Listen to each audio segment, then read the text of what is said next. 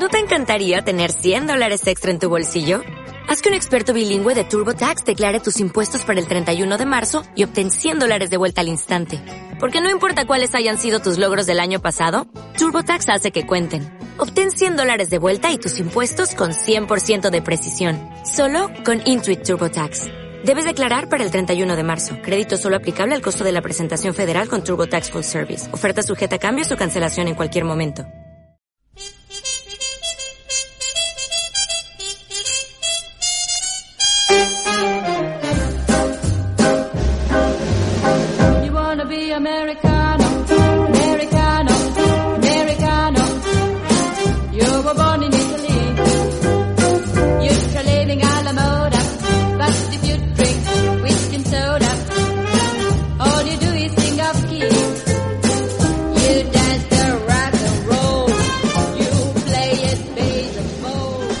Hola a todas y todos y bienvenidos al podcast de Otros Cines Europa. Es el día 5 de nuestra aventura veneciana de 2020 y hoy vamos con muchas ganas a comentar dos películas que nos han despertado muchas ideas, ¿no? que han puesto nuestras neuronas en movimiento.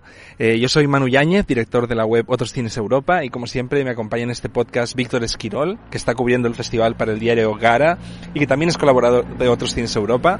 ¿Qué tal Víctor? ¿Cómo van las energías? Eh, peor que ayer y mejor que mañana, pero más que suficientes para debatir aquí contigo una vez más en este fantástico banco. En este banco. en sí. este banco a orillas del hotel Cristalo. Cristalo, Cristalo, Cristalo. Em, dos películas que ciertamente nos han despertado muchas ideas y una de ellas, y yo ya lo puedo decir, es una de mis favoritas del año.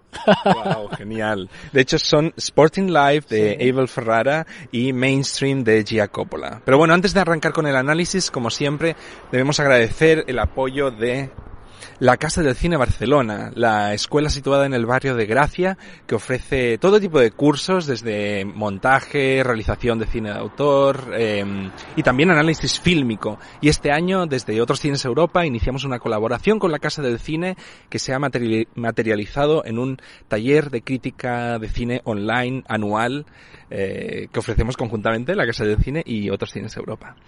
Y bueno, vamos con el análisis de, de estas dos películas que nos han interesado y vamos a arrancar co- con, la que creo que es tu favorita, que Ajá. es Sporting Life, Es ¿no? esta. Es un documental de 60... y- Bueno, eh, intentaremos definir exactamente qué es la película. Venga. Dura 65 minutos, Sí. eso está muy claro. Sí. Pero ¿qué es Sporting Life, no?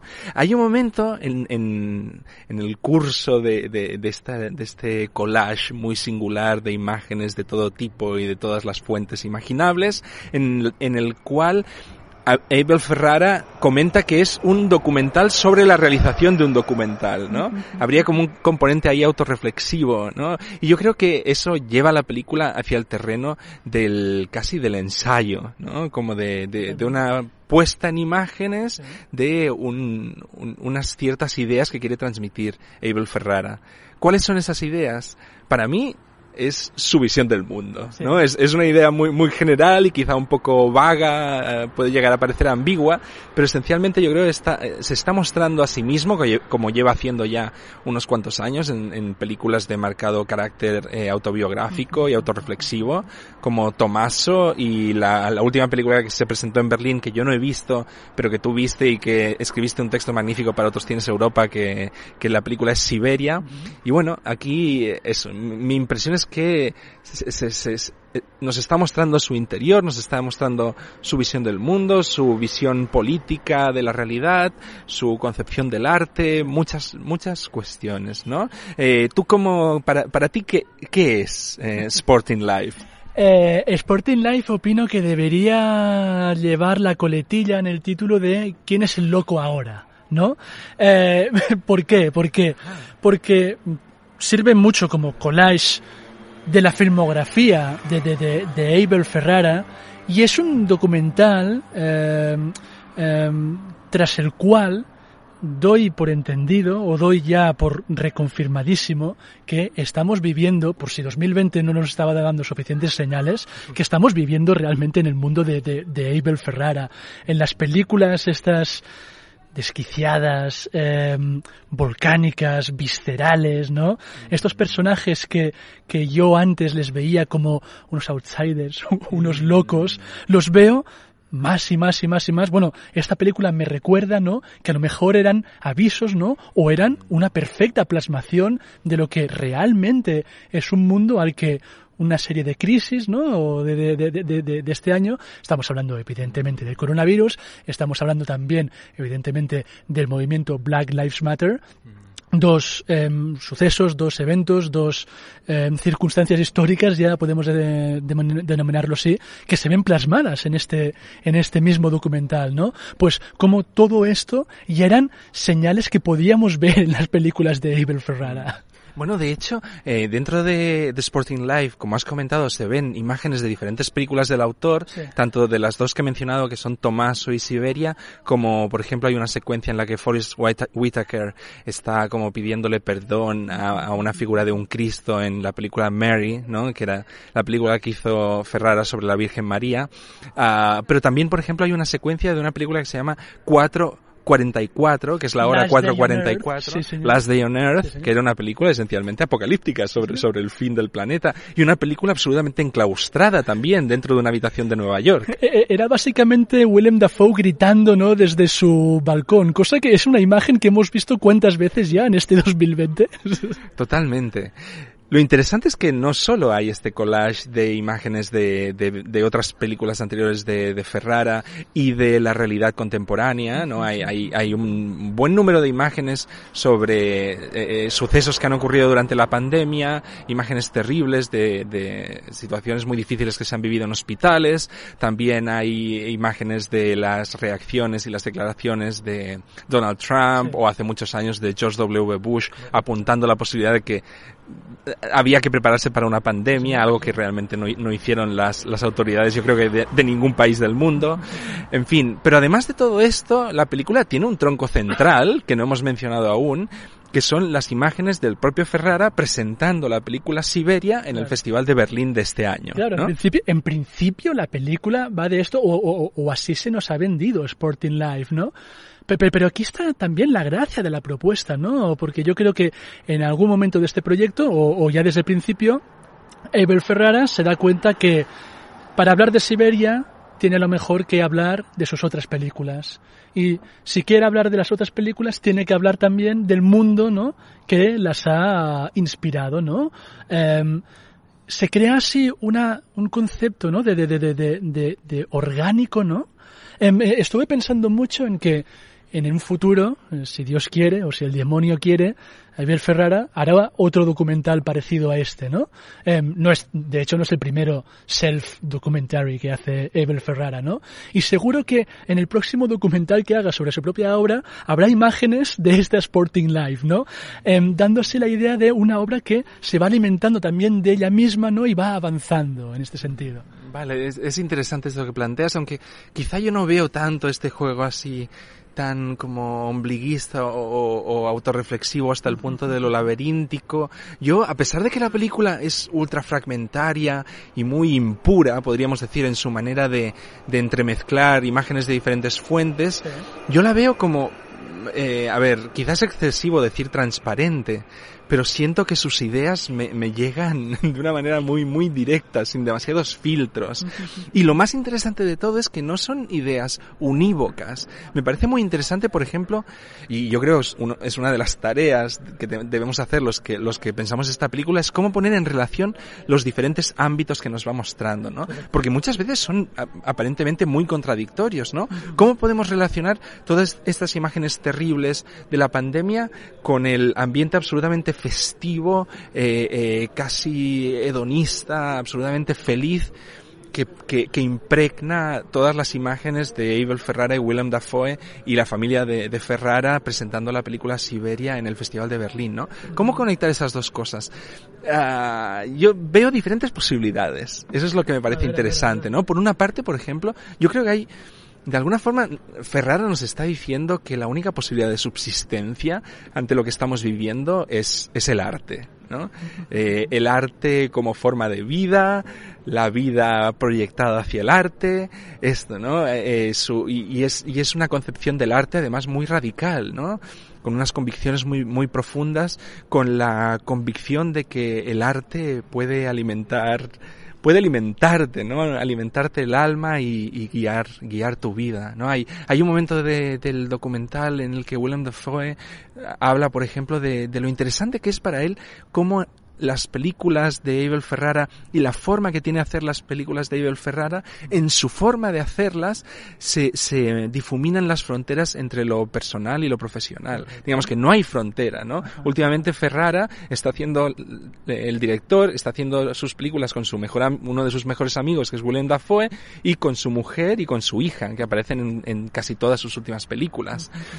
Entonces, la idea es que tenemos por una parte esta, esta forma de vida arrebatada, fulgurante, rockera, ¿no? Eh, eh, eh, autoral, y que se contrapone a toda esta visión eh, hipócrita hasta el punto de lo cínico que impregna, la, la, por ejemplo, la, la, actitud de los políticos, ¿no? O, no sé, eh, muchas otras esferas de la vida en sociedad, ¿no? Yo creo que, que Ferrara eso, está reclamando que, que el arte lo impregne todo, ¿no? Y, y, y, se convierta en una, en una arma de defensa casi contra, contra los males del mundo. Perdona, ¿eh? pero por No, otra, no, por por- favor. pero por otra parte, también está la idea de que el, el propio arte de Ferrara, como muy bien apuntabas tú, contiene toda esa oscuridad y toda esa reflexión acerca del mal que ahora estamos viendo reflejado, reflejada en, en la realidad, ¿no? No tanto en el virus, sino en la reacción, por ejemplo, de los políticos ante el virus o, o, o, o cómo el virus está activando o está sacando a flote ciertas tensiones que estaban ocultas en lo social, lo que tú apuntabas del Black Lives Matter, Matter en la película, ¿no? Hay muchas imágenes de, de enfrentamientos con, entre manifestantes y policía, o sobre todo de imágenes de vandalismo, ¿no? De, de, gente que está hastiada del tipo de, de, sociedad que hemos construido entre todos, ¿no? Entonces, en paralelo a la idea de el arte debe salvarnos, debemos aferrarnos al arte para, para combatir los males del mundo, creo que también está otra idea que es ya os lo dije. Yo os lo dije, os lo llevo diciendo mucho tiempo, ¿no? Por parte de Ferrara, ¿no? Como toda, todas las disquisiciones acerca de, del nihilismo y de, acerca de, de la, de la imperancia del mal Ajá. en lo humano que estaban, por ejemplo, en la película The Addiction, las podemos ver reflejadas en el mundo actual, ¿no? Hay, hay, hay varias escenas de The Addiction, que una de para mí las mejores películas de, Ferrara que aparecen en Sporting Life, en su nueva, en su nueva película. O, bueno, eh, otros, otro, otros momentos, ¿no? De, de, de, de seres humanos abocados a, a, la oscuridad, a la desesperación, ¿no? A, la, a una lucha por mantener la cordura en un mundo que, cada día parece más loco, ¿no? Eh, ¿cómo, cómo, ¿Cómo ves tú esto que te comentaba de cómo, qué lectura haces de la película? ¿Cómo navegas por, por sus diferentes materiales y por sus diferentes ideas? Eh, relacionado con esta última idea que has tirado al aire, estaba pensando en que eh, noto eh, que la cultura popular eh, en los últimos años se ha empeñado mucho en intentar tapar eh, todos los males que nos acechan, ¿no? Hay, noto mucho, sobre todo en los productos de, de, de, de, de grandísimo consumo, ¿no? Eh, una necesidad enfermiza, ¿no? En reafirmarse de que, eh, en reafirmarse en que todo va bien, ¿no? Cuando, cuando, cuando es evidente que no, ¿no? Noto un miedo también muy enfermizo, ¿no? A, a enfrentarse a estos problemas que nos están carcomiendo por dentro, ¿no? Noto sobre todo, jope, en internet, en los, repito, en las películas destinadas a un grandísimo público, y de repente aparece un hombre diciéndonos que, no, abriéndonos los ojos en este sentido, diciéndonos que, que a ver, eh, por si las noticias o por si el mundo en el que vives no, no, no, no te había dado suficientes señales, estamos viendo en un infierno. Eh, pero, pero, pero, pero, y nosotros, pero, pero no, y nosotros también somos oscuridad. Exacto, pero, pero, pero, estamos viendo en un infierno, pero no necesariamente estamos viendo en el fin del mundo.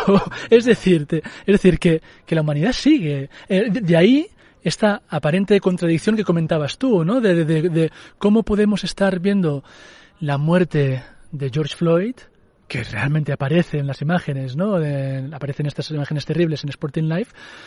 ¿Cómo podemos estar viendo esto poco antes de ver una actuación en directo espectacular, ¿no? De, de- de- del grupo de Abel Ferrara en la Berlinale. ¿Cómo casa una cosa con la otra? Pues con esta idea que te que- que estamos comentando, ¿no?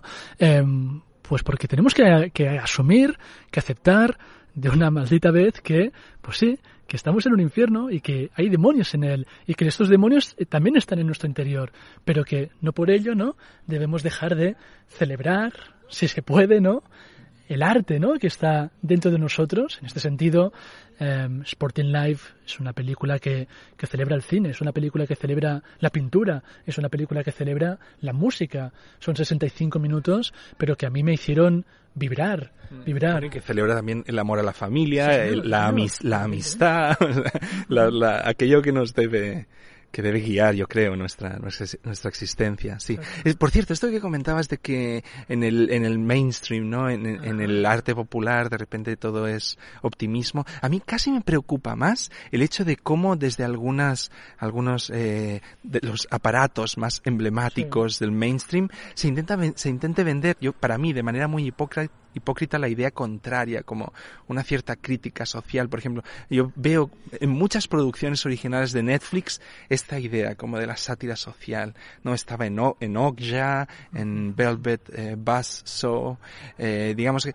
hay muchas pare- parece que Netflix en su forma de elegir los, los proyectos de sus eh, productos originales o por ejemplo la película que acaba de salir de, de Charlie Kaufman que aún no he podido ver completa pero que está tocada por un por una visión existencialista del mundo y marcada por la oscuridad pero en el fondo Netflix está haciendo lo que quiere y, y- y está encantada de que el sistema funcione como funciona, ¿no? Bueno, yo en este sentido pienso en una película que creo que nos va a ayudar a enlazar bastante el debate que estamos teniendo ahora con la película que vamos a comentar a comentar a continuación. Estoy pensando en Assassination Nation, pero, por ejemplo, un, un retrato generacional que se estrenó ahora ya un año o dos, que, que, que pretendía poner el dedo no en eh, las heridas, en los males no de, de, de, de la juventud, bueno, de, de, de, de la generación eh, millennial.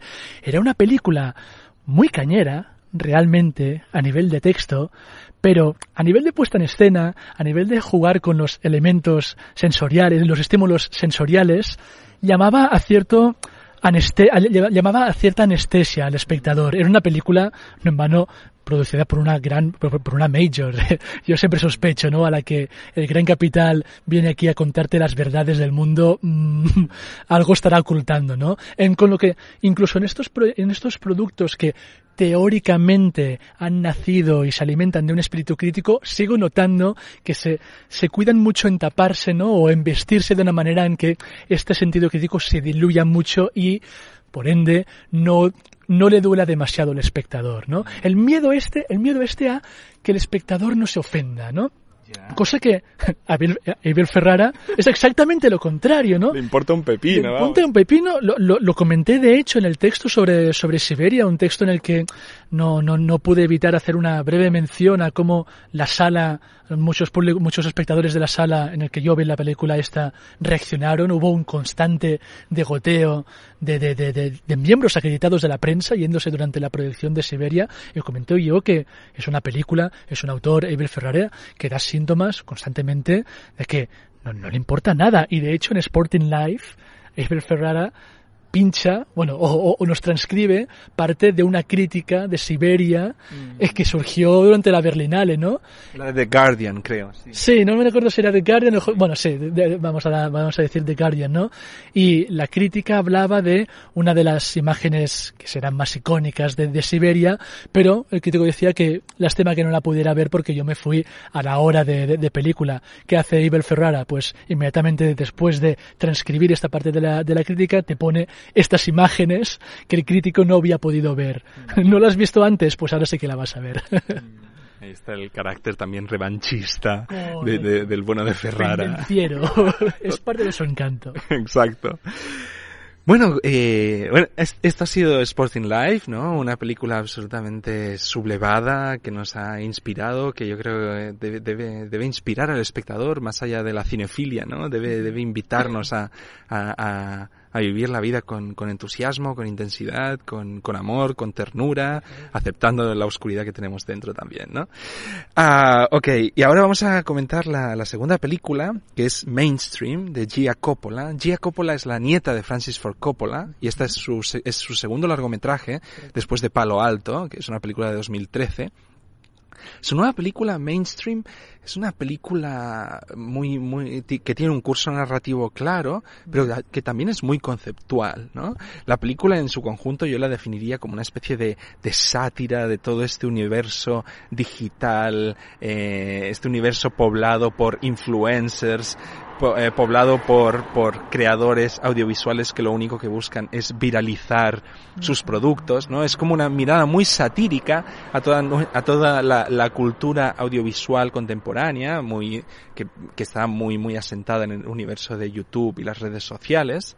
Y en torno a ello se construye también un discurso crítico acerca de la fama, bueno, todo esto que, que sobre lo que iremos ahondando a continuación. Pero realmente la idea que a mí yo creo me ha permitido hilvanar de una manera más clara mis reflexiones sobre la película es una cierta tensión entre lo novedoso y lo tradicional, digamos, que veo que veo tanto en el en la construcción de la película como en aquello que nos intenta contar, ¿no?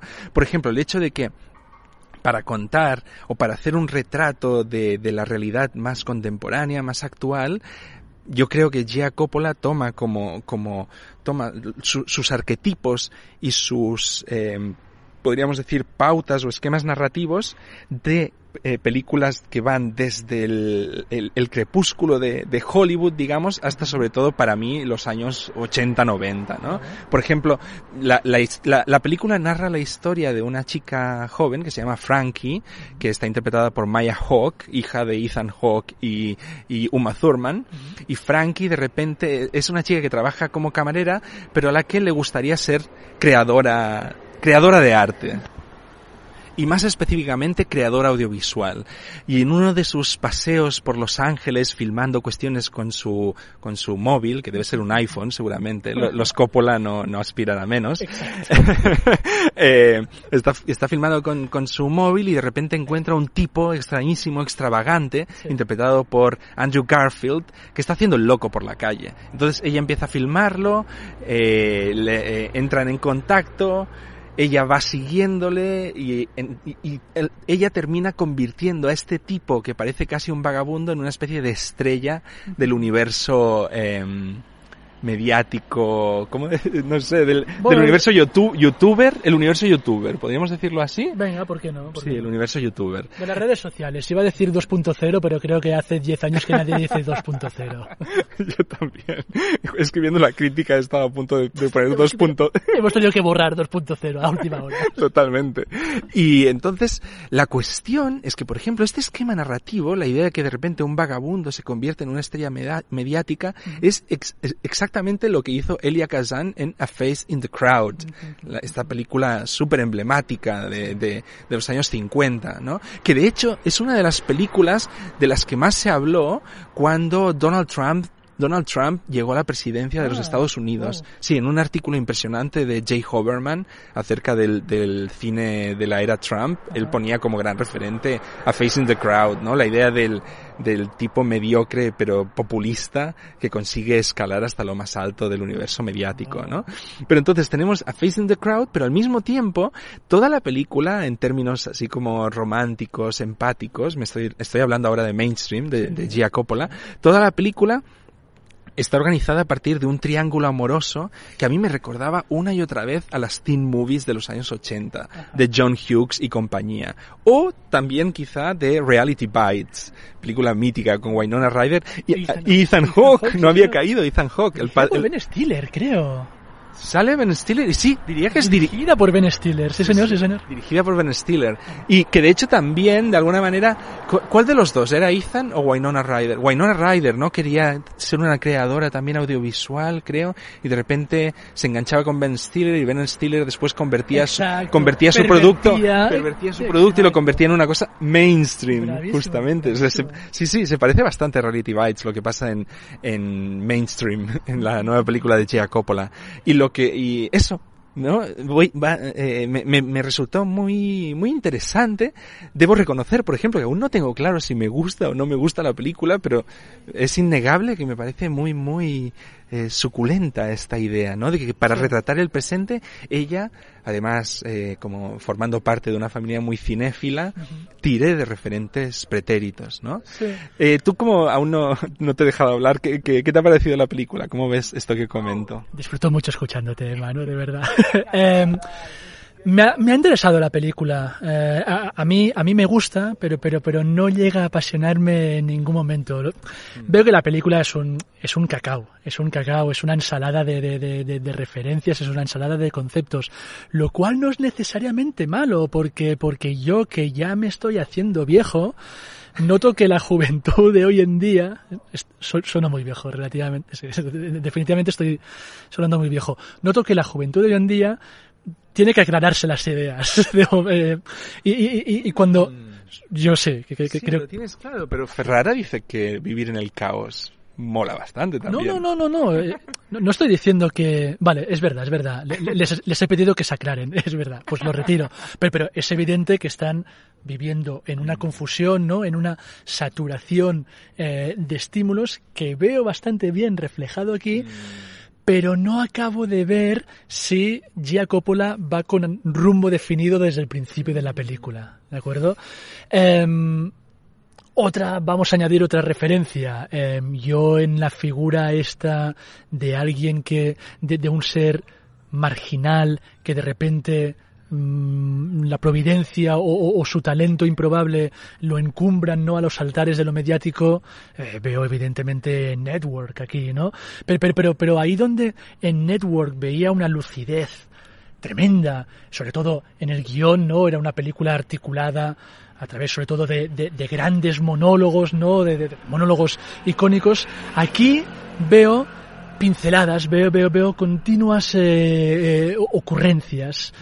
Es- Pero, pero eh, te, te doy la razón totalmente ¿eh? en tu análisis, pero ¿no crees que el network del siglo XXI, en particular de la, de la segunda década del siglo XXI, tiene que ser así? ¿Tiene que ser deslava- deslavazado, fragmentario, eh, caprichoso, pagado de sí mismo, un poco infantil? O sea, es que, claro, eh, eh, es lo que me está pasando a mí con Mainstream. Llevo dos días pensando en ella, ¿eh? la vi hace dos días. Y cada vez que le veo un defecto, me doy cuenta que es que es lo que tiene que ser para, para poder reflejar lo que está intentando reflejar, ¿no? ¿Qué es lo que ocurre, qué es, qué es lo que está ocurriendo en el mundo contemporáneo? Eh, y que, y que me debo admitir también que a mí me resulta súper distante. O sea, yo a veces intento ver alguna, algún vídeo de youtubers y es que no aguanto ni un minuto, porque no, no, no, no conecto para nada con, con esta, con esta idea de ultrafragmentarlo todo, de que, de, de- de- de que todo vaya a una velocidad histérica, ¿no? Eh, la- ne- no sé, necesito algo más reposado, algo más meditado, y, y, y, y mainstream no me lo da, y por tanto es una película que, que puede resultarme lejana, ¿no? Pero, pero, pero me parece muy interesante. Creo que es una película que a mí, por ejemplo, a nivel personal, puede ayudarme a entender la realidad contemporánea. Algo parecido a lo que me pasó el año pasado, por ejemplo, con la película Emma de Pablo Larraín, ¿no? Que es una película que no, no conecta en muchas, en mu- muchas cuestiones conmigo, a nivel como, como moral incluso, Sí. pero que creo que, que- que es una película que me ayudó a entender ciertas actitudes de, de una nueva generación, ¿no? Y creo que el hecho de que Mainstream, la nueva película de Gia Coppola, sea tan, eso, además tan, tan aparentemente intrascendente y ta- tan, tan, ¿cómo decir? Tan caprichosa en sus recursos. Es una película que continuamente, y esto es muy interesante, está jugando con, a nivel estético, con la idea de los, de, apari- de aparecen em- emoticonos, este montaje entrecortado, este montaje que muchas veces es utilizado para ri- ridiculizar a la persona que está apareciendo en las imágenes, la idea del glitch, no sé si le he mencionado ya, pero está, todo esto está muy presente y, y todo esto podría parecer que, que convierte las imágenes como en material de, re- de derribo, ¿no? Como si fuesen imágenes residuales. Sí. Pero creo que todo esto que estoy contando le, da- le- le da mucho sentido a la propuesta de Giacopola. Sí, no, no, y, y- y- y la confirman como una propuesta eh, que acierta en aquello que, que se propone, es decir, eh, captar el espíritu, ¿no? O captar las vibraciones de estas nuevas eh, generaciones. Yo, en este sentido, debo decir que, uno, eh, debo entonar el mea culpa, me falta el referente de la propia filmografía de, de, de Giacopola, no he visto Ah, yo, Palo Alto. yo tampoco he visto Palo Alto. Lo digo porque, porque las dudas que tengo yo con mainstream es que no sé si, no sé hasta qué punto Giacopola ha estado reflexionando realmente en lo que está haciendo. No, no, tío, no tienes que tener esas dudas. A- Ahora hablaremos de esto, creo que es una cuestión muy importante. Creo que, no, no, no, no, es verdad, es verdad. Las películas están por encima de los cineastas, Perfecto, tío. perfecto, pero, pero yo creo que también es interesante saber em, con, qué, con qué cineasta estamos trabajando. Mm, me da, y realmente da igual si eh, todo esto ha estado pensado o le ha salido por puro capricho. La película va a ser buena igualmente. Aquí estoy, aquí estoy totalmente, totalmente, eh, totalmente de acuerdo. Pero a la hora de, de ver si aquí detrás hay una cineasta con futuro, ¿no? O una cineasta que pueda despertar mi interés, la película realmente no, a mí no me da realmente señales de, de, de vida realmente inteligente o, o- o de vida perceptiblemente inteligente. Ahora sí. A mí no, no me preocupa para nada esto. ¿eh? Yo, defiendo esto que acabo de comentar. que Las películas pueden estar por encima de los cineastas. A veces los cineastas se mueven de manera muy instintiva, fabrican, crean de manera instin- eh, muy instintiva, ¿no? Tirando de repente de, de estímulos que no saben de dónde surgen. Es un poco también la magia del arte en general.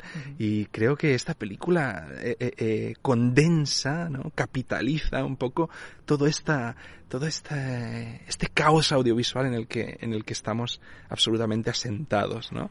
Eh, que es nuestra vida desde que nos despertamos y empezamos a mirar el, el móvil y a pasar por de saltar de un tuit a otro, de una entrada de Facebook a otro, fotograma, fotos de Instagram, eh, enviando emoticonos, recibiendo emoticonos. Es, es nuestra vida esto ahora mismo, ese caos, ¿no? Y yo creo que la película lo captura. Y eh, vale, com- te comento que a mí no me parece muy importante esta cuestión, pero yo creo que, que Gia Coppola es muy consciente de ello. Porque, porque, la- porque, ¿Qué- porque qué te hace justamente, pensar en esto? pues por ejemplo, el hecho de que utilice muy claramente los referentes tanto de A Face in the Crowd como de Network. O sea, si es una cineasta que está utilizando claramente la, la plantilla narrativa de Network, que era una película que en su momento, de una manera súper profética, ya te estaba hablando de la crisis y de la banalización de, de los discursos mediáticos, claramente está construyendo una película con la que quiere hablar acerca de la banalización de lo mediático, ¿no? Que después esté filtrado por una, una estética más blanda, que en algunos momentos es cursi, porque a ella, como a su tía Sophie, Sofía Coppola, le encanta pues todo el rollo de las teen movies y, y las, las, la, eh, no sé, los, col- los, los colores y, yo qué sé, las- la, la ropa de marca y, y las gafitas de sol y todas estas cuestiones, pero, pero aún así yo creo que, que la película, to- todo esto que estoy diciendo no, no quita que sea una película meditativa en su caos, ¿no? Es una Mm. película que está, está, está reflexionando, yo creo, sobre, sobre lo que, lo que ocurre hoy en día. Y de hecho, me, me encanta que la película sea tan impura, ¿no? O sea, realmente, es, es una Tiene peli- que es- ser así, otra vez, tiene que ser así. es una película que cuando, mientras la estaba viendo, eh, en los 5 o 10 primeros minutos, empecé pensando que, que no iba a soportarla. Realmente la- el personaje de Andrew Garfield es absolutamente insoportable. Cuando supuestamente es un personaje que debería ser atractivo porque deberíamos poder compartir con la protagonista la fascinación por él. Pero a mí me resultó absolutamente abominable desde el, desde el minuto cero, ¿no? Pero aún así, bueno, no sé, debe ser un, un tipo de, de figura que, que, que le resulta atractiva quizá a, las, a los jóvenes de- de hoy, no sé. La- la- el personaje de Andrew Garfield podría ser una continuación directa de lo que pasaba en Under the Silver Lake. Este colgado que deambula por Los Ángeles, que no se sabe muy bien de dónde sale ni a qué se dedica, pero, pero que pasan cosas a su alrededor, ¿no? En el caso de Mainstream es porque él mismo las genera, ¿no? Es un hombre que aparece vestido de rata, y, y, y, y- enarbola en plena calle no un discurso sobre el arte no hay una referencia aquí clarísima a Banksy no estas ratas que son la imagen icónica de él no cómo el arte puede estar también en la calle. Repito que veo muchas imágenes veo muchos conceptos em, la, la- propia utilización de, de- de Johnny Knoxville, ¿no? Que, que- que aparece en un momento cumbre de la película, eh, encarnando un personaje también muy, muy acorde con lo que ha sido Johnny Knoxville en la cultura popular, ¿no? Veo que Gia Coppola sabe los, sabe los elementos con los que está trabajando, pero no acabo de ver un cuerpo bien definido en toda la película. Lo cual, repito, ¿eh? que, que, que no, no, no le saca mérito a la película, porque tampoco acabo de verle un cuerpo definido a la juventud de hoy en día, ¿no? Yo no diría tanto a la juventud, sino a la cultura, A la cultura a la cultura audiovisual audiovisual de de, nuestro correcto, tiempo, ¿no? Sí, sí. Por último, quería introducir ot- otro pequeño matiz y que yo creo que habla también eh, muy, muy en positivo de la, de la inteligencia de Gia Coppola y es la idea de que no es una película solo sobre la juventud contemporánea, porque en un momento clave de la película y es justo cuando las cosas empiezan a ir mal, porque al principio ellos empiezan a hacer unos vídeos de YouTube que se hacen virales, les tienen, viven un gran subidón y una primera escalada al triunfo mediático, Sí. pero de- las cosas empiezan a ir mal cuando un tipo más mayor, que es un agente de youtubers, les de alguna forma los ficha y empieza a guiarlos eh, con un nuevo objetivo, que es capitalizar económicamente la- sus creaciones audiovisuales. Entonces yo creo que eh, esto es una película que no solo habla de la juventud contemporánea, sino también de cómo eh, una generación más adulta, la que ahora está en el poder y gestionando el capital, está aprovechando y está, está manipulando y eso, está vampirizando todos estos impulsos creativos de la juventud actual, ¿no? Claro, pero, pero es un personaje interpretado por Jason Schwartzman, por cierto. Tenía que ser Jason Schwartzman.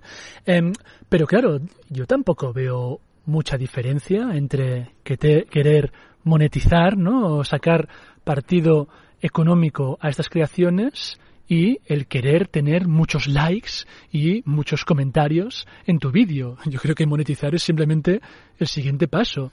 La- en, en- en las ambiciones originarias, al menos de, de la protagonista femenina, y lo notas claramente, hay en ella la fijación por el like, por el número de, de visionados en sus, en sus vídeos. Y yo creo que, sinceramente, de estos parámetros a el querer explotar, exprimir una creación artística económicamente, ahí, nada, está a tiro del apo, una cosa de la otra. Es posible, pero yo creo que la película no lo plantea así. Ajá. Ella en un primer momento yo creo que es un personaje muy, muy ingenuo, incluso idealista, ¿no? En el sentido que incluso ha aceptado seguir currando de camarera para intentar, bueno, eh, montarse sus movidas y sus vídeos en casa, editándolos. Eh, consigue que un vídeo tenga mil visitas y ya le parece un super éxito. En fin, eh, yo la veo como un personaje muy, muy inocente que poco a poco se va pervi- pervirtiendo y va, va intentando salvarse de esa, de esa perversión, ¿no? Em, perdón, último apunte con referen- eh, en referencia a las dotes o, dudas que me ofrece Jacopola. Es, es que se me acaba de ocurrir. Eh, un ejemplo de el cine este de la saturación, el cine de, eh, de, de- de- de la hipervelocidad mantenida. Estoy pensando en las películas de Phil Lord y Chris Miller, eh, desde las Lego Movies a las 21 Jump Street, que yo creo que son cineastas claramente, o sea, mm, radicalmente modernos, ¿no? Muy, muy, muy jóvenes, que, que, que- que plasman muy bien esta, pues, hipersaturación de estímulos, ¿no? Y que yo creo que Phil Lord y Chris Miller utilizan no esta cultura audiovisual moderna para sus creaciones y Giacopola creo que se empapa de ella.